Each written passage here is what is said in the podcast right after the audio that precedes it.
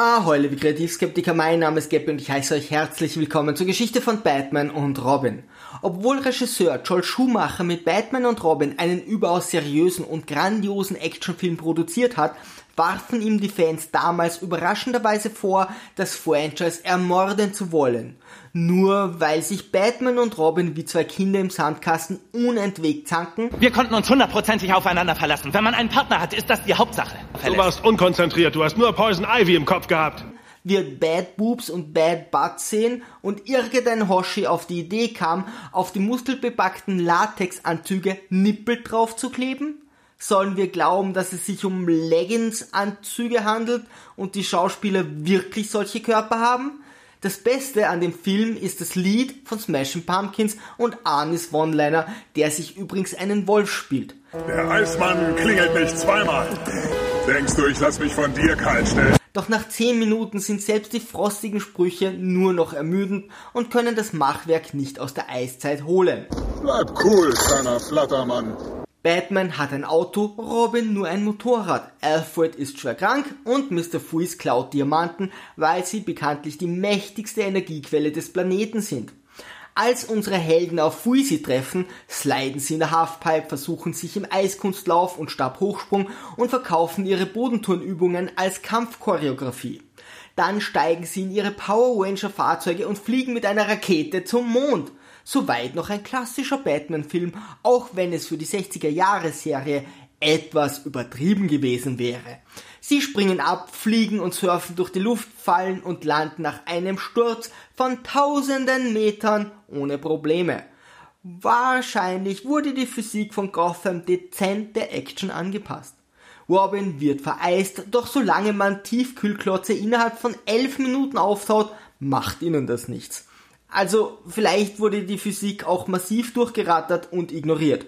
Doch nun zu Poison Ivy. Sie ist eine fanatische Pflanzenliebhaberin, hat ein Dating-Service für Tiere verschiedener Rassen und Frankenstein als Chef. Er wirft sie in eine Schlangengrube und schüttet Gift darüber, wobei jedem sofort klar sein sollte, dass da nur eine Superschurkin herauskommen kann. Sie tötet Frankie und nimmt sein Monster Bane als Schoßhündchen. Dieser ist so Banane, dass er nicht einmal sprechen kann, sich jedoch super im Verkehr von Gotham zurechtfindet. Zurück zu Freezy. Genau wie Alfred ist auch seine Frau krank, doch er hat sie vorerst auf Eis gelegt. Er ist in einen besonders kalten See gefallen, wurde in der logischen Schlussfolgerung auch zu einem Superschurken und muss nun ständig cool bleiben. Batman lockt die Antagonisten mit seinen Diamanten und einer Versteigerung von Sklavenfrauen wie auf einem Bazar aus ihren Löchern. Und ich biete 30.000 Dollar für die entzückende Magnolie. Die pubertierenden Batman und Robin zanken sich um Poison Ivy und nehmen Fuisi gefangen.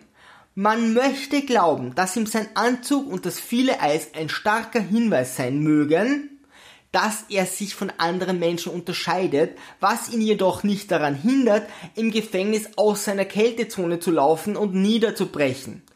Ivy und Bane befreien Freezy, schließen sich mit ihm zusammen und verraten den neuen Pakt, indem sie seine Frau vom Kühlschrank abstöpseln.